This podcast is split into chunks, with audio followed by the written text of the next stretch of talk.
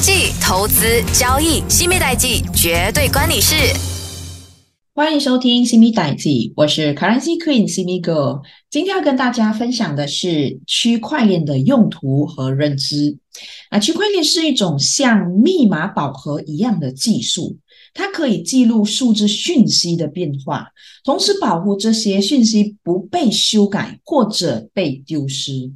那你想象一下，如果我们在一个宝盒里面放上所有的数字信息。这个宝盒就是我们的区块链，所有人都可以参与。一旦有人添加添加了一个新的信息，就像把新的珠子放进宝盒里面，那宝盒会记录下来的。那其他人也可以看到这个新的讯息，而且无法篡改或者是删除。区块链的出现，让我们可以更加安全的进行数字交易。比如说，你想用比特币购买一份披萨，你可以把比特币支付给卖家，这个过程就是一个数字交易。在这个过程中，区块链技术就可以让我们更加放心的进行交易，因为区块链可以记录下这次的交易的所有信息，包括谁买了 B 站，那 B 站的价格以及支付的比特币数量是多少，所有人都可以看到这些信息，而且它无法被修改。就这样可以避免出现这一些欺诈的行为，保证交易的安全性。我们生活中的许多事情也可以和这区块链进行个类比，比如说在学校考试中，老师他会记录每个学生的成绩，就像这区块链一样记录着这些数字的讯息。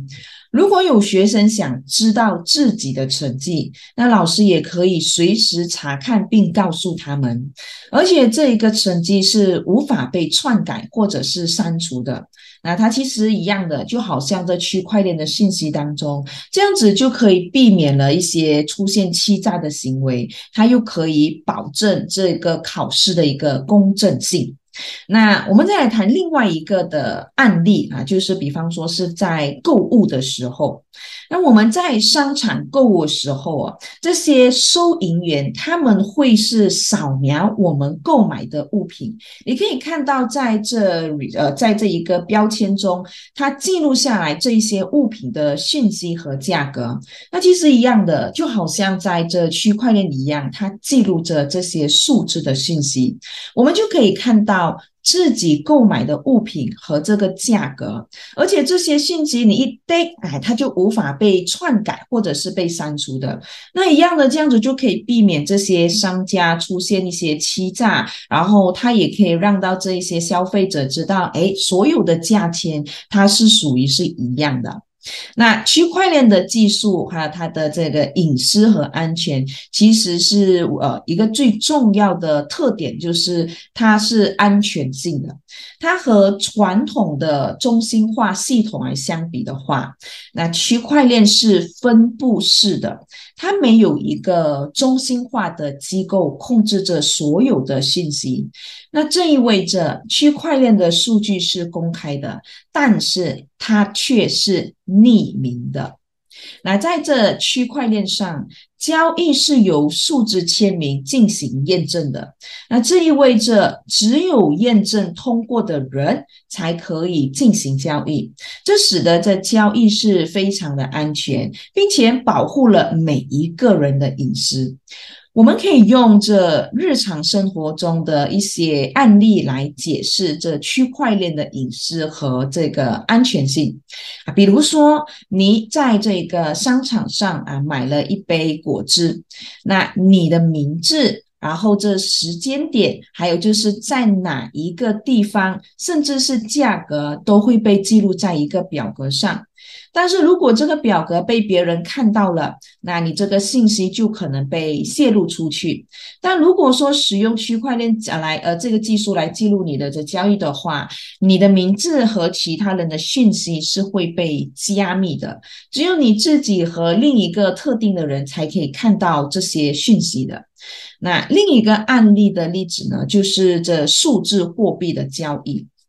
传统的货币交易，它是需要通过银行或者是第三方机构来去进行，而这些机构可能会储存了你的个人信息，包括了名字、地址，还有你的交易记录。但是，如果说你在区块链上进行这些数字货币的交易，同时你的这一个个人信息是会被匿名化，只有你自己知道你的交易记录的。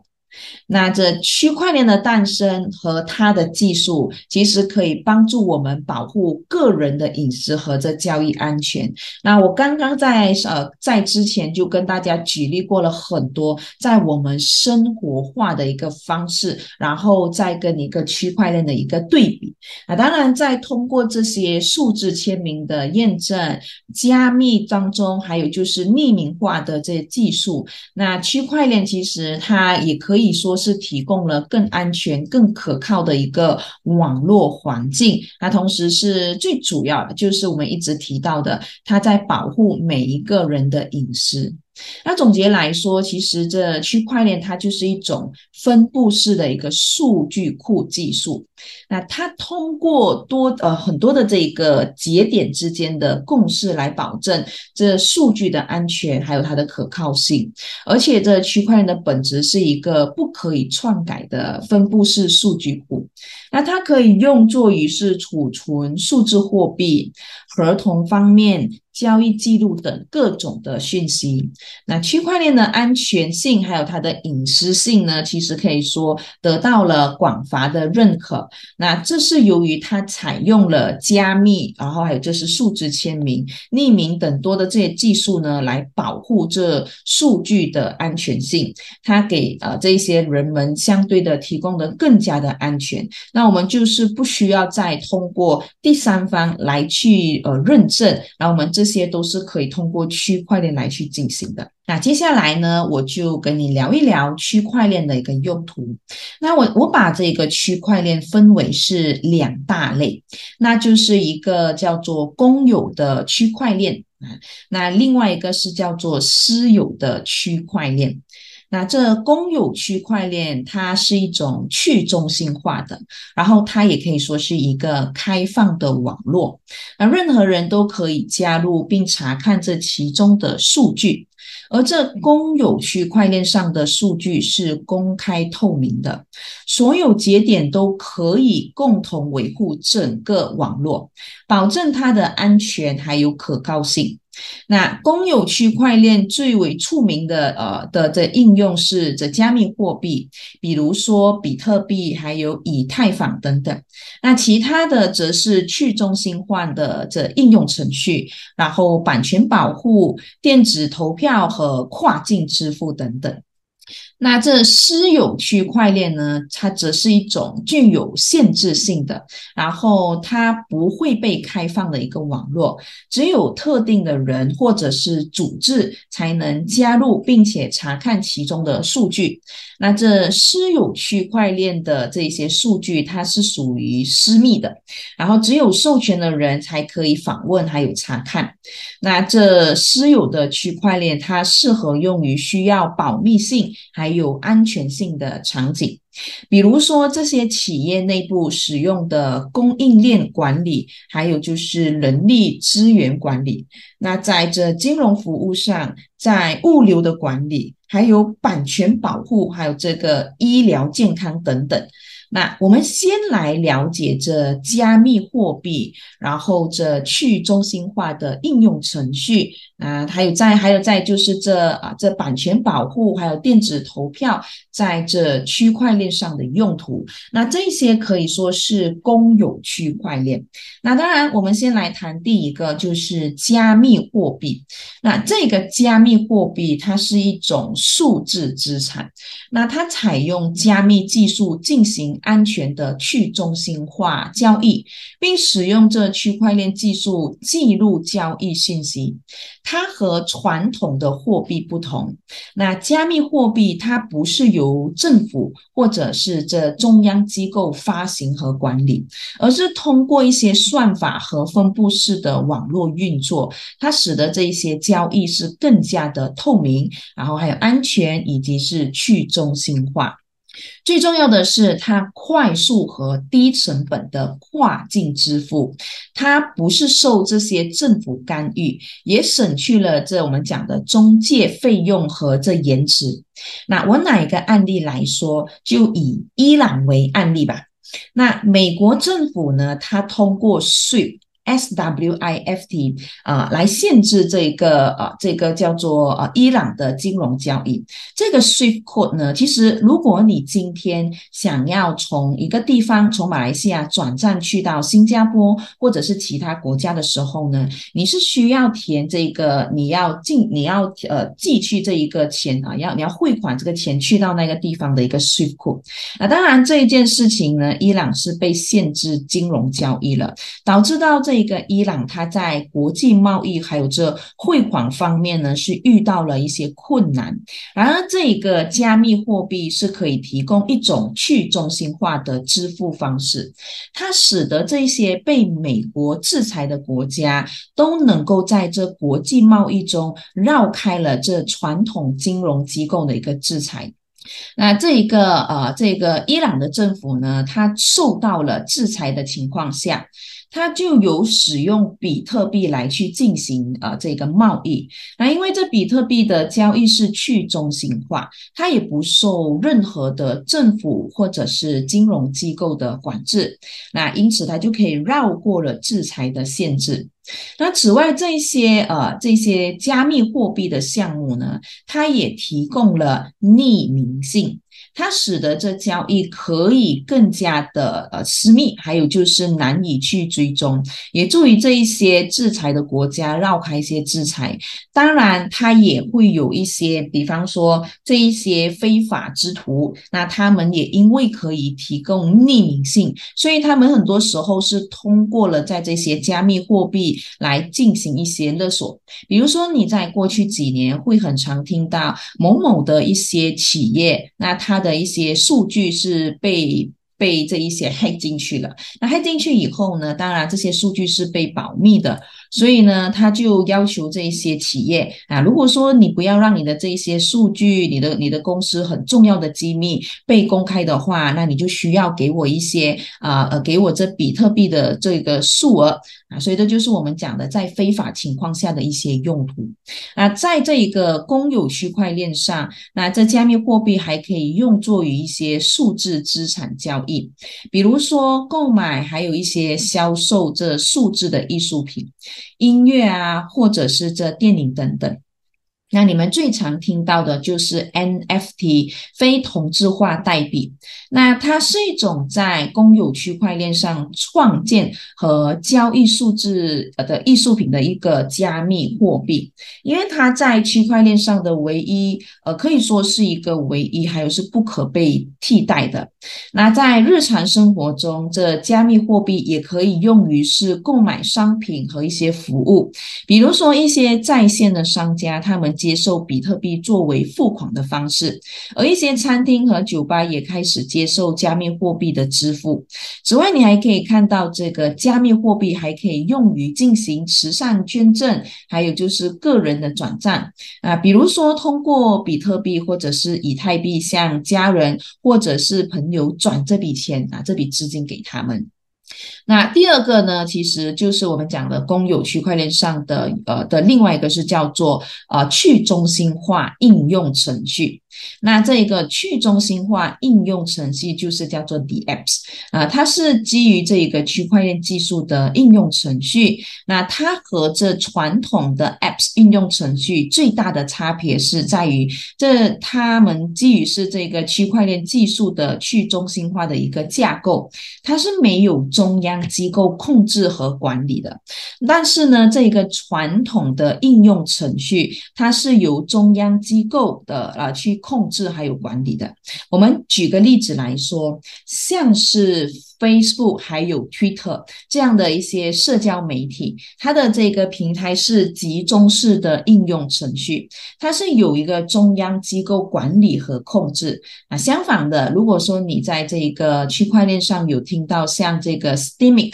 然后还有就是 Mastodon 啊这一些的一些社交平台，如果你是有在呃这个区块链上的社交平台，你应该会呃会有多注意到这个。但是如果你是我们在这现实上的一些讲的社交，平台就是在这个 Facebook、Twitter、IG 这些等等，那它背后是有这些管理团队的。但是在这一个 Steming 这一些呢，他们其实是呃是在基于区块链上的一些呃技术上的一个 DApps 啊，它是由这一些社区的成员共同维护和管理，他们没有中央机构控制还有管理的，因为他们不会依赖于这个单一的机构或者是实体来管管理和控制应。用程序的一些操作。很简单，举个例子啊，如果说今天你的这个户口被 hack 了，那你还需要通过飞速，然后这样子去私私讯他，然后过后跟他要求这一个拿回来啊，这些就是讲有中心化的一个呃管理的一个架构。但是如果说是这一种在区块链上的这一些 DApp 去中心化的啊，其实它就会让到这一些会更加的透明度、安全还有信任化，因为。一般上我们讲在飞书那边，如果说哎你是有后面内幕的人，哎他可能可以帮你做很多一些东西，就就相对的可能就没有这么透明度了。那第三种我们说在这个公有区块链上的，其实就是版权保护。这个版权保护呢，它是指在知识产权法的一个框架下，通过各种手段对这种货呃这种作品呢来去进行保护，以防止其他人的一些呃可以说是盗版啊或者是侵犯的一个行为。那在这公有区块链上，这版权保护可以通过将作品信息写进去这区块链中来进行着实现，然后保护这些作品的真实性和它的版权。那因为这个公有区块链它是具有去中心化，还有它是不可以篡改等的一些特性，那作品信息的储存和共享可以更加安全可靠，而且它是没有办法被。篡改或者是删除的，那一个实际的例子就是 Proof of Accidents，就是 POET。那它是一种建立在比特币区块链上的版权保护平台。那它使用这种。为就是 POET 平台，那创作者可以在这区块链上储存他的这些作品讯息，这样他们就可以证明他们所拥有的这些作品的版权，并可以在发现侵权行为时提供些证据。此外，这一个它还提供了一种叫做自动化的版权保护系统，可以验证到作品的侵权行为，并帮助作者保护他的一个版权。那第四种呢，其实就是我们讲的电子投票。啊，电子投票呢，其实使用这方式来进行投票的，呃的的一个过程。那在这种公有区块链上，使用区块链技术可以，呃，可以看到，因为它没有办法去篡改，它必须要透明化，所以这样子呢，就提高了这投票的公正性还有可信度。那在这里呢，呃，这个公有区块链它可以保确保每一个选民只能投一票，防止。选举舞弊和操纵。因为我相信大家可能在过去每次听到，哎，美国的这一个呃这个选举呀，还是其他某某这些国家的选举，突然间哎出出现了就是很多的一些啊是一些非法的行为啊。但是如果说你在这一些电子投票呢，在这个公有区块链上，那它可以帮助一些政府或者机构进行公正的选举，来消除这个人为的干扰，还有就是欺诈的行为。比如说在二零幺八年，瑞士呢，当时他们呃其中的一个小城市，他们用了区块链技术进行了全球首次的区块链电子投标啊，这个投票的一个方式。那他当然也取得了一个成功，也证明了这个区块链在选举领域的应用的一个潜力。所以陆续的，我相信你也会看到，为了要保持公正，那接下来可能或许有有很多的一些国家，慢慢的，它也会通过这个区块链的方式来进行这个呃电子投票了。那公有的区块链为这一些各行各业呢带来了许多创新还有变革，所以刚刚你也看到了，就是你也听到了，就是有跟大家分享的去中心化的应用程序 the apps，然后还有就是在一些我们讲在加密货币，它在公共网络上呢是进行了一个交易还有转账，它就不需要这传统的金融机构或者是中介机构，然后也不需要这一个 SWIFT，然后会拖慢。的一些进展。那当然，在这一边呢，我们讲的公有区块链还有谈到的就是版权保护。那这些版权保护的使用呢，也包括了保护音乐，还有一些艺术家等这一些他们所必须获有的一些应有的一些受益。就好比如说，你可以看到蒙娜丽莎图。那蒙娜丽莎图在过去，那因为没有版权的一些保护，所以你会看到它不管在哪一些地方都有它的一些它的一个肖像。但如果说今天你你是在这一个呃区块链上的话，诶，你使用我的这个版权，当然这在一边呢，收益方面呢，我其实都一直会有的啊，这就是它的一个好处之一。那在我们最后也讲到了电子投票也是一种啊一个蛮好的一个用途，就是可以给人家呃带来就是在通过记呃记区块链进行投票，然后可以确保这些投票的安全性还有它的透明性啊，这些都是可以在这些公有的区块链。面上呢实现的，它可以为人们带来更加高效、透明和安全的一些服务，来改变人们的生活方式，还有一些社会的结构。接下来我们聊聊私有区块链。在这一个区块链当中呢，其实我会跟大家更多探讨的是在生活上的一些案例，跟这个区块链到底它的差别是什么？因为我知道大家可能在对于这区块链上呢是有很多是不了解，或者是说可能不太懂，所以我们就用这一个在生活上的一些事件，在一些社会上的事件，来让你可以更加。明白，哎，传统的这一个呃这些东西跟在这一个区块链上的差别是什么？那现在我们来谈一谈有关私有区块链的技术，那到底是如何？当然，这一个私有区块链的一些案例，好比如说就是在金融服务，然后还有就是在链下的一些合同管理，那它也也是有这个在身份证的验证和管理，那供应链的管理，物互联网的这个设备管理啊，这些呢都是比较是在企业上方。面的一些方式来去进行，当然，这个版权保护和医疗健康等等，也包括了在这私有区块链。我们先来说一说金融服务。那金融服务，我相信你们比较多会听到 DeFi，DeFi 就是 D-E-F-I，DeFi。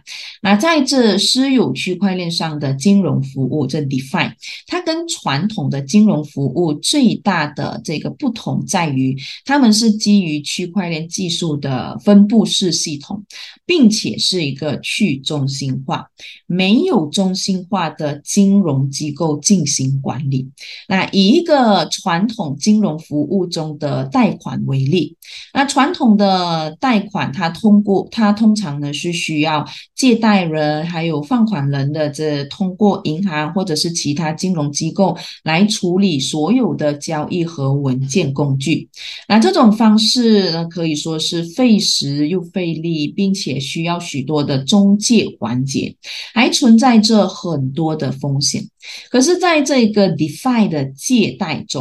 所有的交易和文件工具都在这呃区块链上进行，而且它是自动执行的智能合约管理整个过程，它使得这个交易可以更快速的，还有就是相对的比较安全。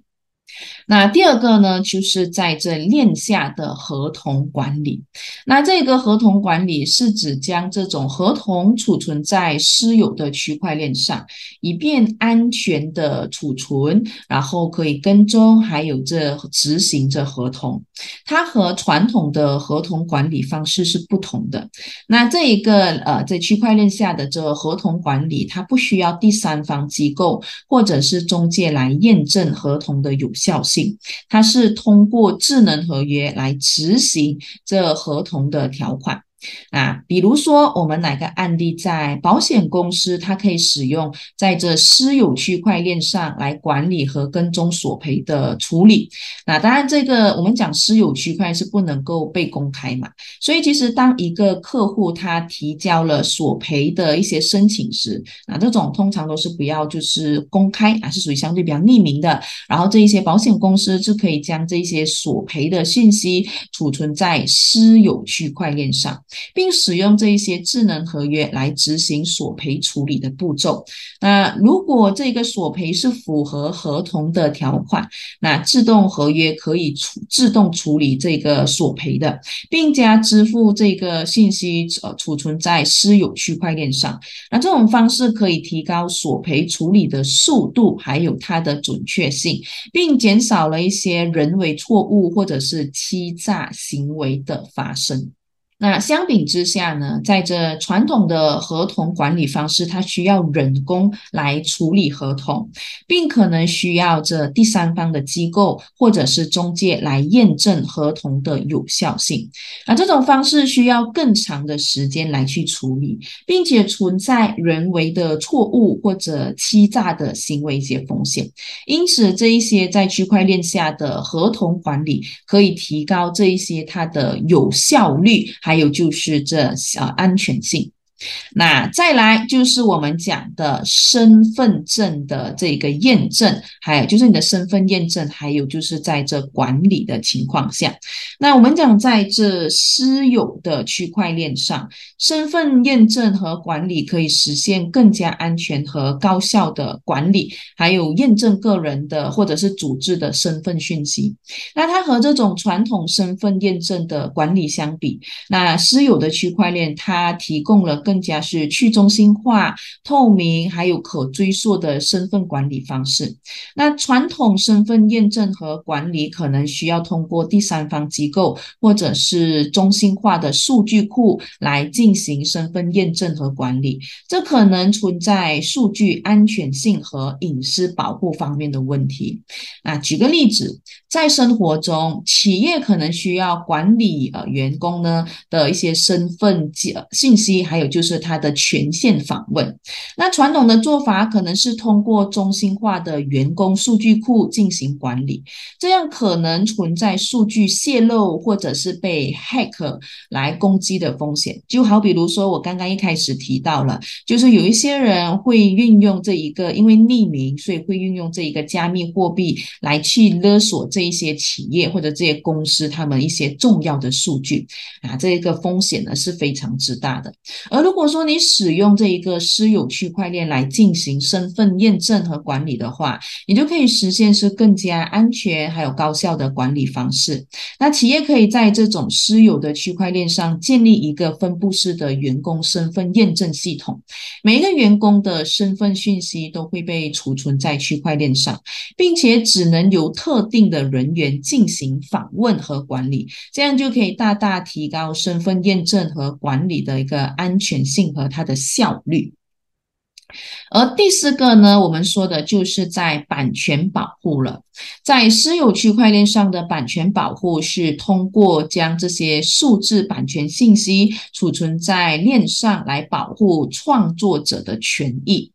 那这一个传统呃传统的版权保护，则是通过专利、版权等法律的手段呢，来去维护它的权益。而这私有的区块链技术呢，它是可以确保这些版权的信息是不被篡改的，而且可以提供公开的版权信息记录，让权益维护更具可塑性的，还有的就是可靠性的。比如说啊，一个音乐人在私有的区块链上发布了一首歌，那这首歌曲的版权信息会被储存在啊，在这个链上区块链上，任何人都可以查看这首歌的版权信息，还有所有权的信息啊。如果有人想要将这呃，就想要使用这一首歌曲，他们需要获得版权所有者的一个许可，然后并支付了相应的费用啊。当然，如果哪一个例子就是在 YouTube，那 YouTube 呢，其实你是可以 download 别人的这一些歌曲，然后你又自行的去上载啊，这种可以说就是已经是侵犯了版权，你又不需要呃付这些费用。但是如果你在这区块链上的话呢，你想要拿他的这歌曲，或者说你想要听他这歌，那你就需要支付相应的一些费用。而在虚有呃私有的区块链技术，可以确保信息呢是不被篡改，而且提供透明的版权信息记录，它可以让这。些音乐人可以更轻松的维护他们的版权权益。而第五个呢，就是有关在医疗健康方面，在这私有区块链上哦，这医疗健康可以通过区块链技术实现这一些呃病患者他们健康数据的安全共享，还有就是这个管理，同时也可以提高了这医疗机构之间的协作还有协同的一些工作。那和这传统的医疗健康来相比的话，私有区块链的数据。储存和共享是安全跟去中心化的，这意味着这些病患者呢，他们的健康数据可以更加的安全地储存在呃在这里头，同时也是保护了个人的隐私。那我们拿一个生活上的例子来看，就是呃一个病患者他去不同的医院进行治疗，那私有区块链可以记录这个患者的健康数据和他的治疗里程。这一些数据可以被不同的医疗机构安全的共享，还有访问，从而提高了这医疗保健的效率，还有它的质量。同时，这个私有呃区块链去中心化的特征，它也可以让到这个人的隐私是得到了保护。那总结来说，其实这个区块链在公有区块链和在这私有区块链上，它都可以用于安全的储存、管理，还有就是在这传输的数据。那在这公有区块链上，这区块链可以实现匿名交易，还有去中心化的金融服务。它为这一些用户提供了更加自由和去中心化的体验。那在这私有区块链上呢，那区块链可以用。作于这些管理合同、呃身份、供应链、物联网的设备，还有金融服务等领域，那它提高了数据的安全性和它的效率，为这些企业和机构呢，可以提供更好的数据管理和交流服务。那区块链技术的应用可以帮助我们更好的管理个人和企业的数据，并在这数字化的世界中是保护了我们的隐私和权益。好了，那今天就跟你聊到这。那记得留守 Simi 代记，我是 Currency Queen Simi Go，我们下周在空中见。更多资讯可浏览电子书专业 Simi Go 吴诗梅，锁定每逢星期五早上十一点 Simi 代记，让金融分析师 Simi 手把手带你听懂世界经济。